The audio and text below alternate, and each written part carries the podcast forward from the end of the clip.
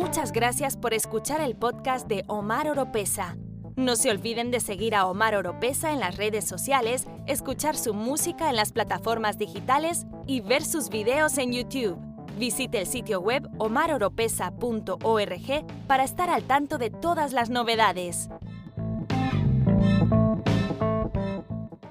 Hoy les tengo dos preguntas. ¿Existen maldiciones generacionales?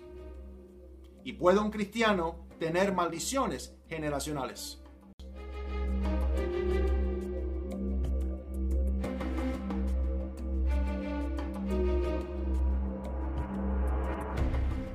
¿Existen maldiciones generacionales? Claro que sí. La Biblia lo dice.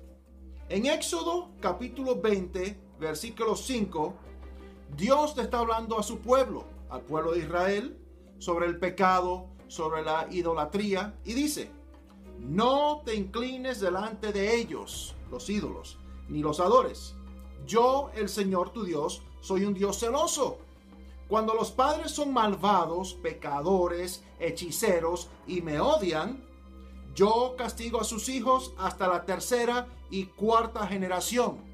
Por el contrario, cuando me aman, me obedecen, caminan en mi camino y cumplen mis mandamientos, les muestro mi amor por mil generaciones. ¿Entendieron lo que dice la Biblia? Si andan en pecado, en hechicería, en idolatría. Va a haber maldiciones generacionales hasta la tercera y cuarta generación. Pero ¿qué pasa con el cristiano? ¿Qué pasa con esa persona que hace la oración del pecador? Esa persona que ha llegado a los pies de Cristo, se arrepiente, da un giro de 180 grados y dice, ya no quiero seguir pecando, ya no quiero seguir en la, hechicería, ya no quiero seguir el camino en que andaba antes. Quiero nacer de nuevo en Jesús.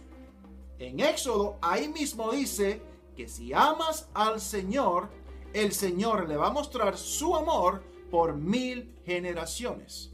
Eso es una promesa. ¿Qué dice en 2 Corintios 5, 17?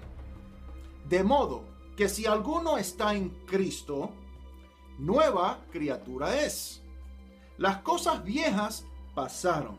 He aquí, todas son hechas nuevas. ¿Puede un cristiano tener maldiciones generacionales? Hablando teológicamente, es imposible.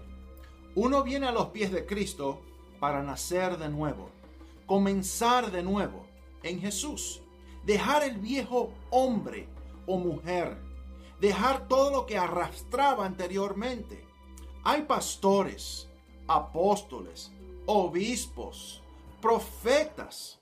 Están enseñando en sus iglesias de que el cristiano sí puede tener maldiciones generacionales. Entonces, ¿para qué uno viene a los pies de Cristo? ¿Para qué uno nace de nuevo? ¿A dónde está el poder de Cristo? ¿A dónde está el poder del sacrificio de Jesús en la cruz? Están promocionando libros, sobre las maldiciones generacionales en los cristianos. Están promocionando retiros, encuentros, encuentros espirituales y le hacen algo como un exorcismo a los cristianos para sacar las maldiciones generacionales. Por favor, hermanos míos, lean la Biblia. Lean, lean, entiendan lo que están leyendo. No se dejen engañar.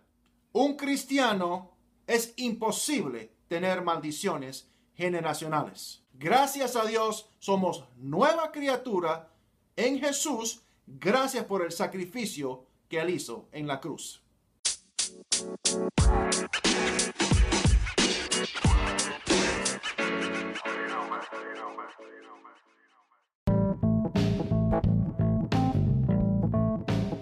Si le gusta este podcast, usted nos puede apoyar compartiéndolo y a través de donaciones presionando el link en la descripción. Será de mucha bendición.